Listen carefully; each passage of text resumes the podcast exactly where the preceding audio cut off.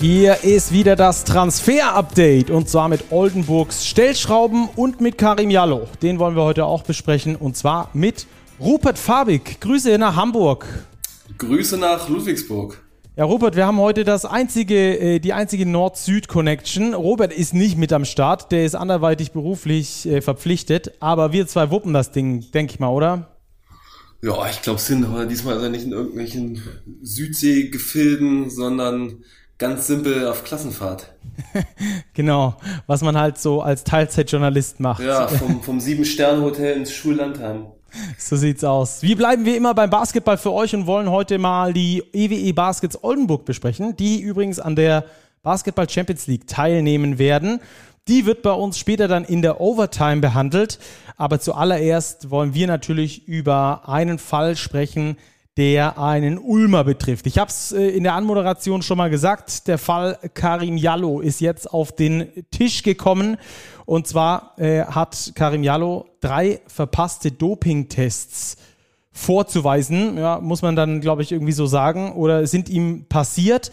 Ähm, es wurde dann direkt erstmal, äh, Robert, getwittert, dass es ein Dro äh, dass es ein Dopingproblem im deutschen Basketball gäbe und dem bist du direkt äh, entgegengetreten und zwar entschieden und das zu Recht, finde ich zumindest. Wie siehst du das Ganze?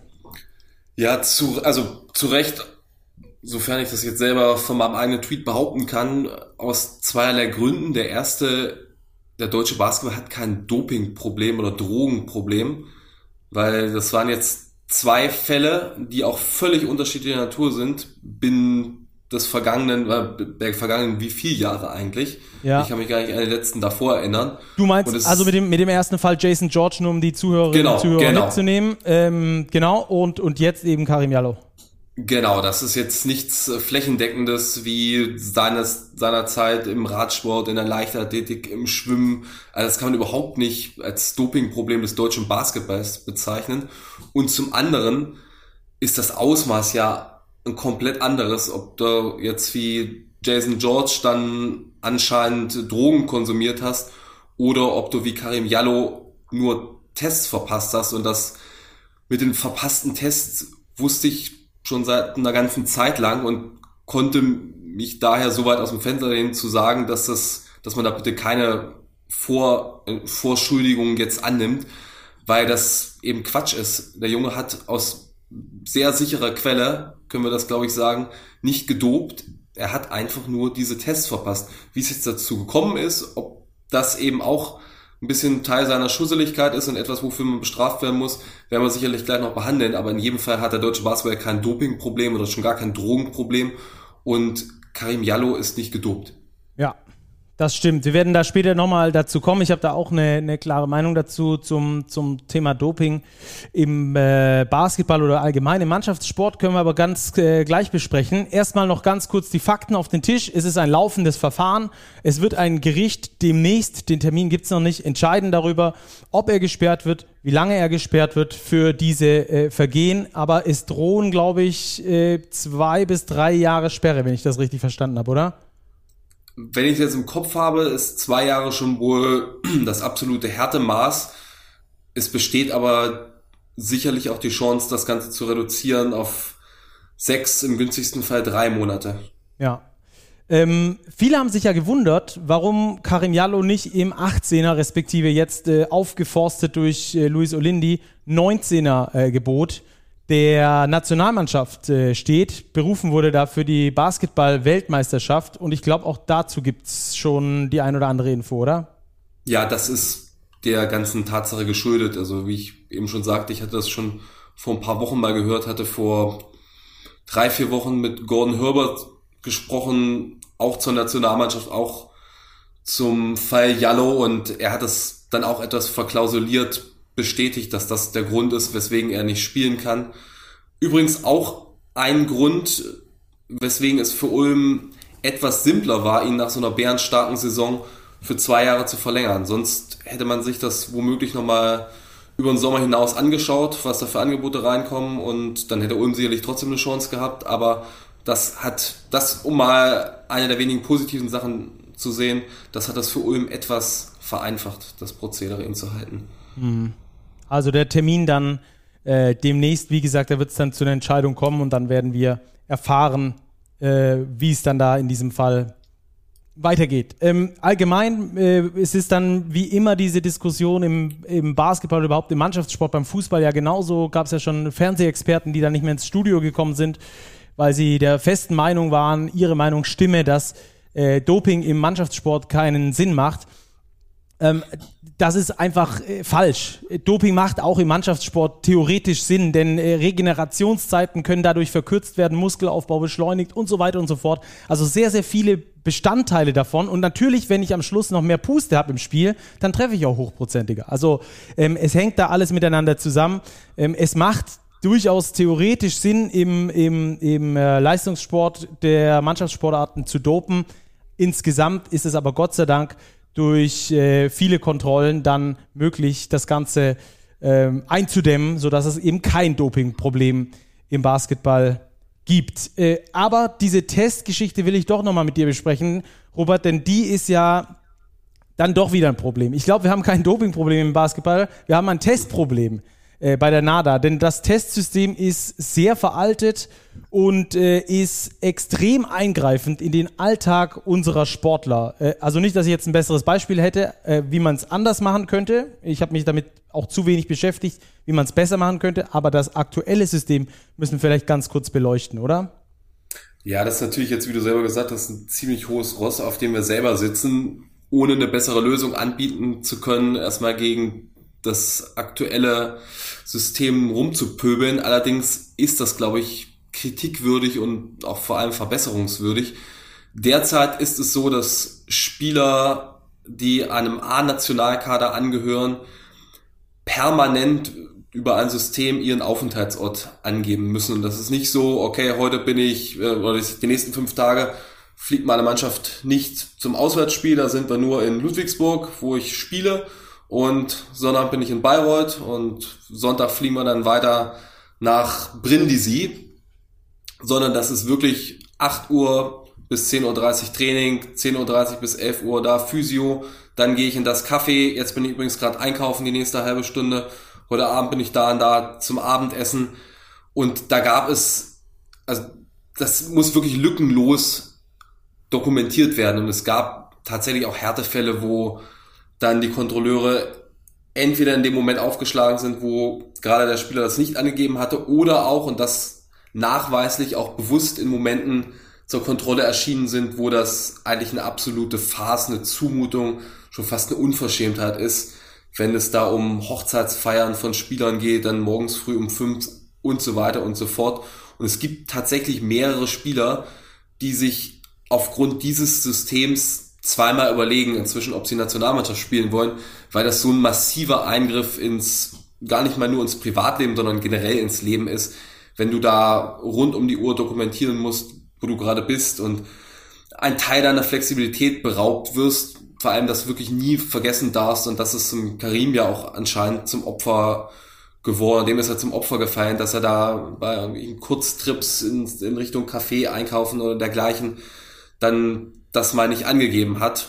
Und einfach war es auch, glaube ich, so, dass es mit der Nationalmannschaft einen Tag früher wegging als ursprünglich geplant und das war dann auch gerade wieder der Termin, wo die Kontrolleure vor Ort waren. Ja. Ähm, also man muss da drei Tage im Voraus dann äh, stündlich angeben quasi, wo man ist und wenn man halt in der Stunde dann dort nicht anzutreffen ist, wo man gesagt hat, dass man ist, ähm, dann ist das ein Strike und drei davon ziehen dann eben ähm, diese Sperre äh, nach sich, die dann jetzt äh, geschaut werden muss, wie lang sie ist. Übrigens habe ich da auch noch eine äh, Story aus dem Nähkästchen. Ich hatte äh, an der Uni Sport studiert und hatte eine äh, sehr gute Stabhochspringerin bei mir äh, in, in einem Kurs und die war auch schon morgens äh, da gesessen, total hellwach und aufgelöst. Und habe ich auch gefragt, was ist denn los? Und hat sie auch gemeint, ja, Kontrolleure wären um 5 Uhr morgens bei ihr vor der Tür gestanden und dann äh, rausgeklingelt aus dem Schlaf und dann äh, direkt äh, mal Urin gezapft. Also ähm, ja, wie gesagt, wir haben kein besseres System. Es muss natürlich Dopingkontrollen geben, es muss auch engmaschige Dopingkontrollen geben. Aber ich glaube, es gibt da auch durchaus bessere Möglichkeiten wie die aktuelle Ähm, übrigens haben sich darüber auch schon prominente Basketballer beschwert, Basti Dore zum Beispiel, Per Günther, die das schon mehrfach angesprochen haben. Äh, ich glaube, dieser Rant von Per Günther bei Dre ist bestimmt zehn Jahre her und seitdem ist gar nichts passiert. Überhaupt nichts. Ähm, von daher müsste, glaube ich, dieses System da äh, auf jeden Fall überarbeitet werden. Ähm, wir hoffen natürlich für eine, auf, eine, auf eine milde Strafe für, für Karim in dem Fall und gleichzeitig ähm, natürlich trotzdem, dass das Doping-System engmaschig bleibt, aber den Alltag der Sportler nicht zu sehr ähm, beeinflusst. So muss man ja, da vielleicht grundsätzlich, um auch nochmal für die NADA eine Lanze zu brechen, das ist natürlich unheimlich wichtig, dass das engmaschig kontrolliert wird. Einerseits, damit wir eben nicht dieses Dopingproblem bekommen. Andererseits, selbst wenn es Leute gibt, die sagen, es bringt im Mannschaftssport nichts oder dass die Effekte vielleicht geringer sind, wir dürfen ja nicht vergessen, dass es eine gesundheitliche Thematik hat, also dass man die Sportler da auch für sich selbst schützen muss und vor Dopingmissbrauch, weil es ja einfach langfristig äh, gravierende gesundheitliche Folgen haben kann, unabhängig davon, ob dir das jetzt 0,2% mehr Leistung verschafft, gar nichts oder du einen riesen Schwung machst. Ja. Übrigens würde die NADA auch nicht testen, wenn sie im Mannschaftssport nichts bringen würde. Dann braucht ja niemand zu testen. Dann kann sich ja bis jeder oben bis hin voll dopen. Ähm, so ist es. Ja. Also das äh, zu diesem Thema, wie es dann da weitergeht, beziehungsweise wenn wir irgendwas aus dem Hintergrund hören, wie dann ein Gerichtsverfahren schlussendlich gelaufen ist, halten wir euch natürlich wie immer auf dem Laufenden. Ihr dürft uns, das war übrigens auch äh, eine dringende Bitte von vielen von unseren Hörern, dass wir über dieses Thema sprechen. Ähm, ihr dürft uns äh, immer gerne eure Wünsche schicken. Wir versuchen das hier geschickt einzubauen in unsere Sendung, dass wir dann wirklich auch die Themen behandeln, die euch hier interessieren interessieren äh, wird auch das nächste Thema. Einige von euch, denn äh, auch da haben wir viele Zuschriften bekommen von allen möglichen Mannschaften. Eine, die sehr häufig genannt wurde und weshalb wir, wir die heute natürlich behandeln wollen, sind die EWE Baskets Oldenburg. Rupert, äh, eine Mannschaft, die in der vergangenen Saison in der Regular Season sehr gut performt hat, in den Playoffs dann aber, glaube ich, doch ein bisschen enttäuschend unterwegs war, oder? Das hast du ziemlich auf den Punkt zusammengefasst. Und glaube, als Vierter in die Playoffs gegangen in der regulären Saison und die meisten Analysten haben sie im Vorwege der Saison wahrscheinlich im Halbfinale gesehen. Ich hatte auch getippt, dass sie ins Halbfinale kommen. Da sind sie da relativ fix 0-3 gegen Ludwigsburg rausgeflogen. Grundsätzlich würde ich trotzdem sagen, war das ein großer Schritt nach vorne für Oldenburg. Wir haben ja alle noch die Katastrophensaison davor in Erinnerung wo es zeitweise sogar Abstiegskampf gab, wo sie sich dann am Ende noch mehr schlecht als recht da rausgezogen haben. Ähm, Ingo Freier dann nochmal einen super Push gegeben hat, die sehr problemlos da rausgeführt hat. Äh, für die Playoffs hat es dann nicht mehr ganz gereicht, aber auch kein internationales Geschäft und dann vergangene Saison, erste Saison unter Pedro Calles, soliden, stabilen Basketball gespielt, nie in irgendwelche Probleme geraten. Das sah alles ganz stabil aus. Okay, Playoffs früh rausgeflogen, Pokal das Finale erreicht in eigener Halle. Das war schon ein Riesenschritt für die Oldenburger und ich glaube, kommende Saison kann das auch nochmal einen Tick weitergehen. Da ist das Halbfinale absolut wieder drin. Bei der Kader ja auch, und ich glaube, das ist auch ein Grund, weswegen dazu so viele Zuschriften kamen, schon sehr weit fortgeschritten ist von der Planung und auch vernünftig ja. aussieht. Auf jeden Fall. Ähm, wir haben aus dem Hintergrund gehört, dass die Oldenburger sich die Frage gestellt haben, was können wir besser machen und sind beim Thema mehr Athletik angekommen und Weezy Russell entlasten. Äh, vor allem zweiteres, Weezy Russell entlasten, hatten sie eigentlich in der vergangenen Saison ganz gut geplant, bis sich dann Riaz Lomasch äh, verletzt hat. Damit war dann äh, schwierig, ähm, Russell da irgendwie zu entlassen. Äh, die hatten ja dann Gravit geholt, kurz vor dem Pokaltop vor äh, Wäre dieses Pokaltop vor nicht zu Hause gewesen in Oldenburg, hätten sie sicher auch noch mal ein bisschen länger gewartet mit einer Verpflichtung, aber du kannst ja da nicht mit einer siebener Rotation ins Pokalwochenende gehen. Äh, vor allem nicht zu Hause, wenn du das Ding gewinnen willst.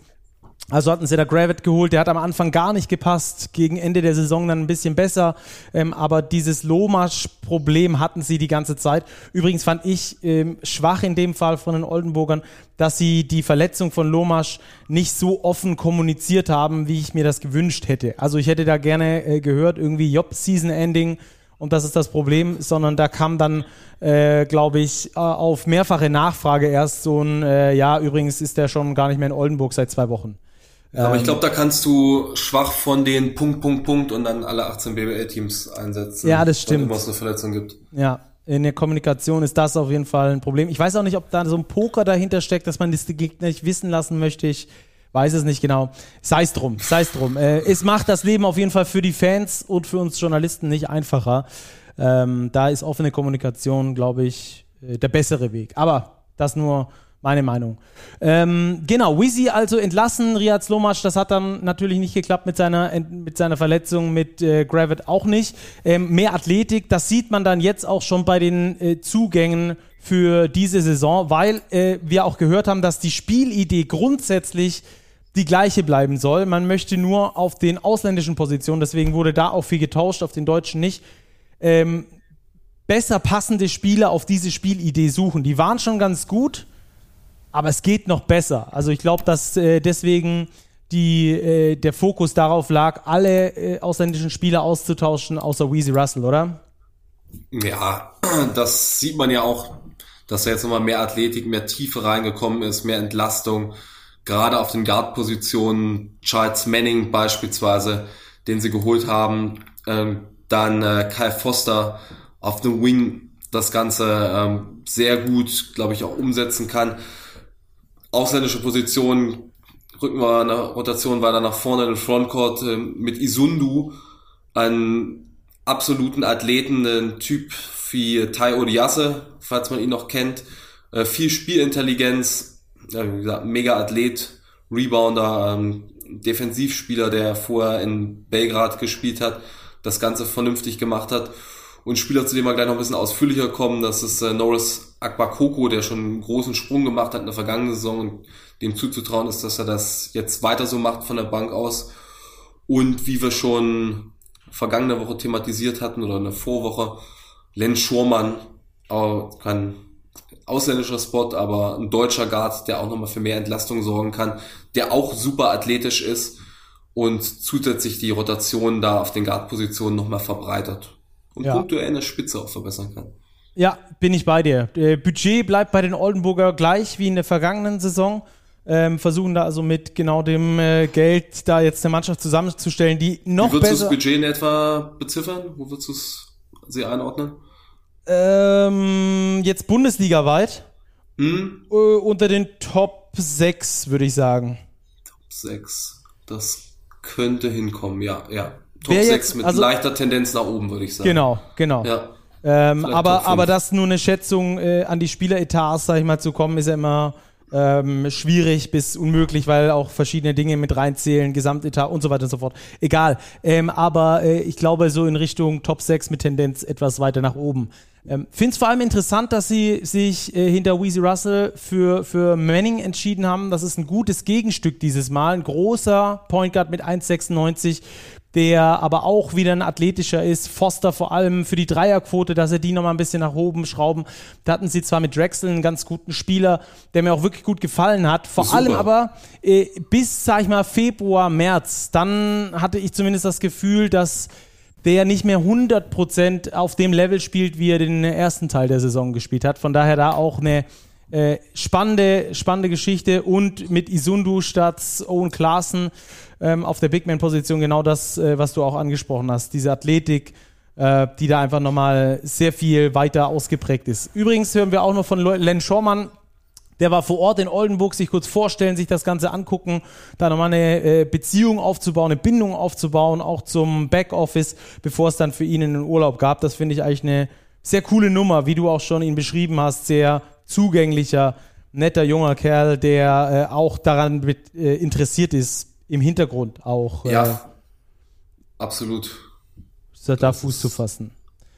Ähm, ja, was haben wir sonst noch aus Oldenburg? Äh, die Basketball Champions League war gar nicht so einfach, hat übrigens im Recruiting der Spieler kaum eine Rolle gespielt, weil eben nicht klar war, ob die Oldenburger direkt in die Champions League kommen oder ob sie in die Quali müssen. Das hat damit zu tun, dass die Champions League, haben wir in der letzten Folge schon mal behandelt, jetzt äh, drei Plätze für die BBL hat, die sicher reinkommen und nicht mehr wie in den vergangenen Jahren nur zwei Plätze und zwei für die Quali. Also äh, wussten sie nicht als drittstärkstes äh, Team, das sich zur FIBA committed hat, ob sie da sicher reinkommen oder nicht. Deswegen war es schwer, da ähm, mit, damit zu wedeln, sag ich mal, vor Spieleragenten, vor Spielern. Äh, am Schluss ist es aber der feste Platz geworden. Da werden wir später nochmal äh, etwas genauer drauf eingehen. Da können wir eigentlich nur noch drüber sprechen. Trainingsstart ist Anfang August, da kommen die Spiele an, da gibt es dann die ganzen Medicals und so. Es geht zehn Tage ins Trainingslager Ende August, wahrscheinlich nach Serbien, weil sie da auch schon mal waren. Und äh, Pedro Calles, der plant nicht aus Oldenburg, sondern aus Spanien, war jetzt am vergangenen Mittwoch, aber ähm, bei der Auslosung der Basketball Champions League und bei der, ähm, der Coaching-Zusammenkunft, Head Coach Meeting, wo es dann um Videobeweis, um Regeln, um den Umgang äh, untereinander und mit den Schiedsrichtern geht, das, was da alles besprochen wird, äh, da war er also vor Ort. Das hören wir aus äh, Oldenburg. Ja, Rupert, dann können wir eigentlich noch mit dem Player to Watch abschließen, den du schon angesprochen hast. Norris Akbakoko. Äh, was ist das für ein Typ? So, ich sag mal, abseits des Platzes erstmal. Ja, also von dem, was man so aus dem Hintergrund, aus Oldenburg hört, ist es ein sehr smarter Kerl, unheimlich wissbegierig und mit einer großen Lernkurve. Sieht man auch, glaube ich, wenn ich mal kurz auf den Court gehe. In der vorvergangenen Saison hat er zwölf Spiele absolviert, im Schnitt knapp sieben Minuten, zweieinhalb Punkte. Vergangene Saison waren das dann schon 26 Spiele, knapp 14 Minuten, fünf Punkte, drei Rebounds, also einen großen Schritt gemacht binnen eines Jahres. Und das ist jemand, dem man dort in Oldenburg auch zutraut, dass er eine sehr große Zukunft hat und wirklich da auch eine gewichtige Rolle einnehmen kann, die über die nur als Starter hinausgeht. Ja. Ähm, vor allem äh, im Teamwork stark, also sein Net-Rating ist, äh, das Net-Rating mit den Oldenburgern ist 6,4 äh, besser als äh, ohne ihn. Von daher ist er da besser als über 60 Prozent der Spieler der Liga. Ähm, das zeigt also schon mal seinen Wert. Äh, Im Rebounden ist er, ist er natürlich noch nicht so stark, wie er sein könnte, trotzdem aber ein äh, ordentlicher Spieler. Äh, in der Scoring Efficiency ist er vor allem ziemlich gut. Also wenn er den Ball mal hat, macht er ihn auch rein, hat eine gute Trefferquote, hat auch ähm, da ein gutes True Shooting beispielsweise, ähm, ist eben im Hustling ziemlich gut. Teamwork habe ich schon angesprochen. Da ist er ähm, auch mit, mit Stärken ausgestattet. Was er noch braucht, ist Einbindung ins Spiel. Äh, da wird er noch nicht so sehr genutzt. Während seiner äh, Zeit auf dem Feld eine Usage-Rate von 14,7 könnte durchaus höher sein in 14 Minuten. Äh, allerdings ähm, ist das auch damit zu erklären, dass er einfach noch jung ist, dass er lang gewachsen ist, relativ dünner Center ist, der noch ein bisschen mit dieser Core-Stabilität, was ja viele junge Center noch ausmacht, ein Problem hat. Also wenn er äh, gegen undersized Center spielt, die ein bisschen bulliger sind, hat er da Probleme, die Position zu halten. Macht dann gerne mal das Foul, wenn unten der Center reingeht und er oben runterklappt, quasi wie so ein Klappmesser. Der, der Offense Center geht hoch zum Korb und wird dann getroffen von diesen runterklappenden Armen. Ähm, da hat er noch so ein bisschen seine Probleme, aber dafür ist auch der, der Sommer da, dass man dann genau an solchen Dingen arbeiten kann. Äh, ich glaube auch, dass er da eine sehr gute Zukunft hat und auch immer mehr eingebunden werden soll. Vor allem mit seiner Länge kann er da, glaube ich, ja, äh, Isundu nochmal wirklich ähm, auch ein sehr guter Backup sein. Und auch genau dieses Wechselspiel zwischen einem athletischen und einem sehr großen Center. Kannst du da nochmal. Genau, kommen? das müssen wir, glaube ich, nochmal dazu sagen. Er ist 2,17 Meter groß. Also das ist auch eine Länge, die ist bei weitem nicht alltäglich in der BBL und auch nicht in Europa. Und damit gibt der Oldenburg noch eine gewisse Vielseitigkeit in der Verteidigung, dass man ihn auch mal so ein bisschen Chris Komachi-mäßig in der Zone einsetzt. Ähm, Im Angriff, wie du gesagt hast, hat eine hohe Effizienz, weil mit 2,17 Meter ist es dann nicht mehr ganz so kompliziert, wenn man in Korbnähe ist, den Ball auch zu versenken. Momentan beschränkt sich das bei ihm natürlich noch so ein bisschen auf die Abfallprodukte. Aber 23 Jahre als Center hast du eine Lernkurve, die etwas später in die Höhe schießt. Also um den Kerl brauchen wir uns, glaube ich, wenig Sorgen machen. Ja. Außer er verletzt sich. Und wieder mal ein Beispiel, spanischer Trainer, sehr großer Center, hatten wir schon in der letzten Folge. Mhm. Die spanische Schule in der BBL. Okay, äh, Rupert, lass uns weitergehen zur nächsten Kategorie, die Transfers der Woche. Wir sind ja erst Mitte der Woche, haben aber doch schon einiges äh, zu verkünden, auch ein paar Gerüchte mit dabei. Ähm, hau, mal, hau mal rein, lass uns mal loslegen. Äh, verkündet von den MHP-Riesen, Jacob Patrick geht doch nicht ans, ans College, sondern spielt bei den MHP-Riesen Ludwigsburg, hat einen Einjahresvertrag mit Option auf weiteres Jahr unterschrieben. Wie kommt es dazu? Wie es dazu kommt, ähm, die Hintergründe müssen wir, können wir, glaube ich, in den kommenden Ausgaben mal beleuchten. Das wäre jetzt noch ein Moment zu früh, das Ganze so an die große Glocke zu hängen. Aber dadurch, dass es so gekommen ist, dass er wieder nach Deutschland zurückkommen konnte, ist es natürlich die naheliegendste Lösung, dass er nach Ludwigsburg zurückkehrt oder eigentlich in Ludwigsburg bleibt, mehr oder weniger, abgesehen von vier Tage College. Und das ja, waren, glaube ich, waren, glaube ich, sogar zwei Wochen, aber. Na, immerhin. Aber, ja. Genau. Ich glaube, wir können es so zusammenfassen, ähm, die, äh, die Vorstellungen von Spieler und College haben sich nicht überschnitten. Und äh, dann hat man sich einvernehmlich darauf geeinigt, dass man äh, da getrennte Wege geht. So wie und, man sich immer trennt. Immer genau, immer einvernehmlich. In dem Fall soll es tatsächlich so gewesen sein, was ich höre. Ähm, kam dann zurück, hatte viele Angebote aus der BBL und aus äh, Europa, aber ich habe das auch schon mit einem Kollegen besprochen. Ähm, ich glaube, aktuell hätte es auch keinen besseren Platz für ihn in der BBL gegeben als bei den MHP-Riesen Ludwigsburg. Weil bei Alba und bei Bayern ist es, glaube ich, schwierig mit Spielzeit, gerade was Euroleague angeht. Und dann kannst du wenig trainieren. Wir hatten das schon häufiger.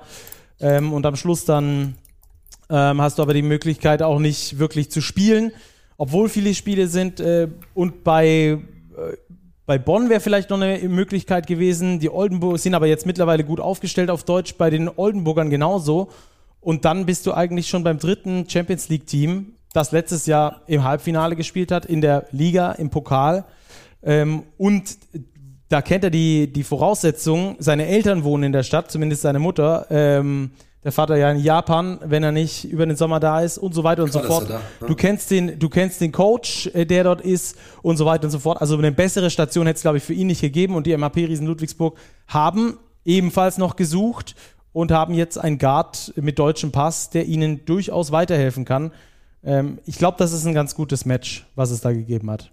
Ja, komplett logischer Wechsel. Also warum zu einem anderen Team gehen, nur um des Wechselns wollen? Du hast es gerade perfekt hergeleitet, eigentlich, was die Optionen für ihn waren, die Sinn ergeben hätten und ja, warum dann nicht bei Ludwigsburg? Also was, was soll der andere Unsinn? Ja. Aber in Ludwigsburg können wir gleich bleiben, ne? Die haben ja, genau. nachgelegt. Eben, ja, genau. Hören. Ebenfalls Ludwigsburg, Javon Graves ist äh, ein neuer Spieler, kommt von Limoges, hat dort in der vergangenen Saison gegen die Ludwigsburger gespielt, in der Best of Three Serie, in der Basketball Champions League, in den Play-Ins und hat ihn dort ziemlich wehgetan. Ähm, sehr agiler, athletischer Vor äh, äh Guard, der den Ludwigsburgern, glaube ich, helfen kann. Das werden wir aber beobachten ähm, der also jetzt neu Ludwigsburger und damit der erste externe Zugang, Neuzugang, wenn wir es so wollen. Übrigens ähm, noch ganz interessant bei Jacob Patrick, der hatte bisher ja immer keinen Profivertrag, um in der, ans College gehen zu können. Er ist jetzt zurückgekommen und hat einen Profivertrag unterschrieben. Damit ist auch die Option College dann für die nächsten Jahre äh, Geschichte. Nur das äh, noch dazu. Persönliche Meinung, mich freut es immer, wenn deutsche Spieler in der Liga bleiben. Ja. Also nicht, dass ich ihm das College nicht gegönnt hätte und ich glaube, das hätte auch vernünftig funktionieren können an der passenden Station, aber ich sehe Jacob Patrick natürlich lieber in der BWL. Ja, bin ich 100% bei dir. Alles, was äh, deutsche Spieler angeht, wenn sie in der Liga bleiben, äh, immer besser. Dann haben wir aber trotzdem noch einen Abgang ans College, oder? Voraussichtlich haben wir den, genau. Der ist, ist Ricos Schulte, wo wir bei spanischer Schule und größeren Spielern waren, von Alba Berlin der, ich habe am vergangenen Abend mit Ima Ojeda telefoniert und hatte ihn auch ein bisschen zu den jüngeren Spielern gefragt und da hat er bestätigt, dass der Rikus Schulte ans College gehen wird und allem Anschein nach ist das das Davidson College, das dürfte auch das College sein, an dem Steph Curry ausgebildet wurde. Also mal schauen, ob wir jetzt da so einen Splash, Splash Brother Schulte kriegen. Aber ähm, das ist dann eben der entgegengesetzte Gang von Jack Patrick und hoffe mal, dass es bei ihm vernünftig funktioniert. Aber ich glaube, Davidson ist dafür bekannt, ein sehr gutes Programm zu haben. Das dürfte er sich lange und gut überlegt haben, gut angeschaut haben und ist ja auch nicht der erste Spieler von Alba Berlin aus dem Jugendprogramm, der den Weg übers College sucht. Wenn man zum Beispiel an die Wagner-Brüder denkt, bei denen hat das hervorragend funktioniert. Und ich glaube, das kann auch klappen und wünsche ihm natürlich nur das Beste.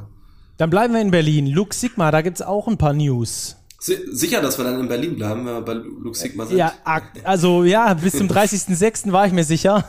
Ja. Du hast schon recht, ja. Äh, leg los. Also, Luke Sigma ist ja auch kein Geheimnis, hat man in den vergangenen Ausgaben auch schon ein paar Mal.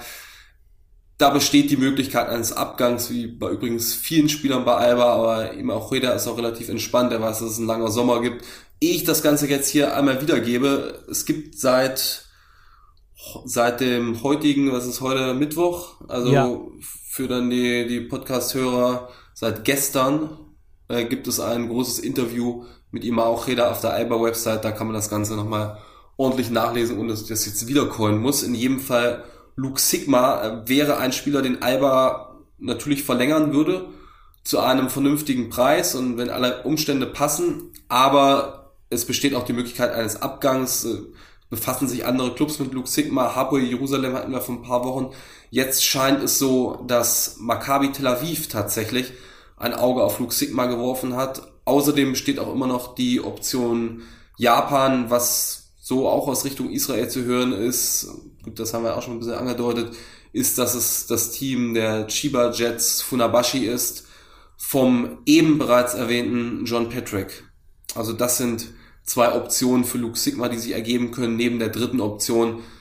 Er sagt, oder okay, ich bleibe doch bei Berlin und dann würde Alba, wenn man sich da vernünftig einigt, was sicherlich möglich ist, gewiss nicht Nein sagen. Ja. Dann haben wir noch News aus Chemnitz. Jo, das sind News, die öffentlich äh, schon sind? öffentlich sind und die auch ein offenes Geheimnis seit ungefähr drei Wochen waren und jetzt ist es mal bekannt gegeben worden. Brandon Bailey wechselt aus Schweden, aus Lulea nach Chemnitz. Das ist ein relativ scoring-starker Wing.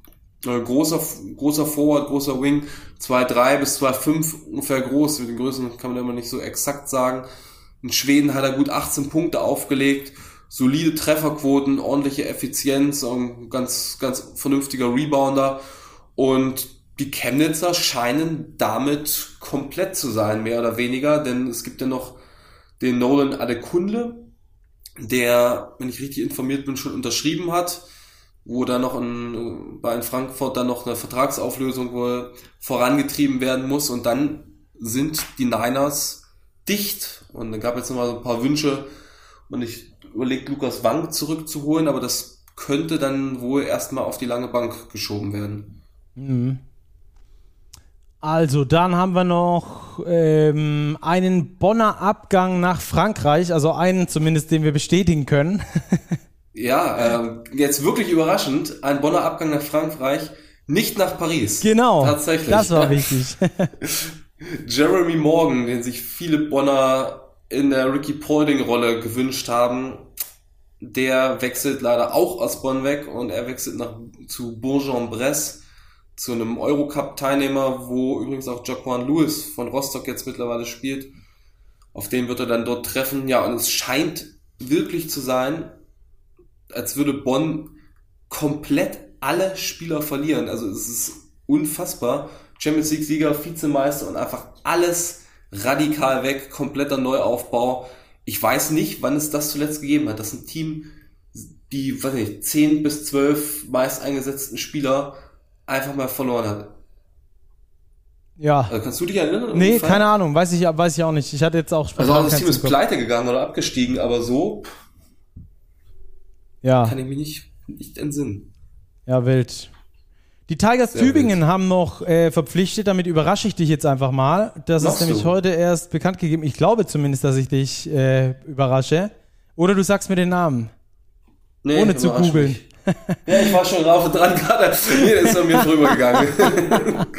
Ich weiß, dass sie noch Point Guards und Center gesucht haben. Jimmy Boheim Jr. haben sie verpflichtet. Äh, der hat äh, die vergangene Saison äh, größtenteils in Nürnberg verbracht, hat dort nicht sonderlich ah, ja. viel gespielt, 16 Minuten, aber dafür ganz ordentlich gescored und hat dann auch noch 13 Spiele in der griechischen ersten Liga bei einem kleineren Team absolviert.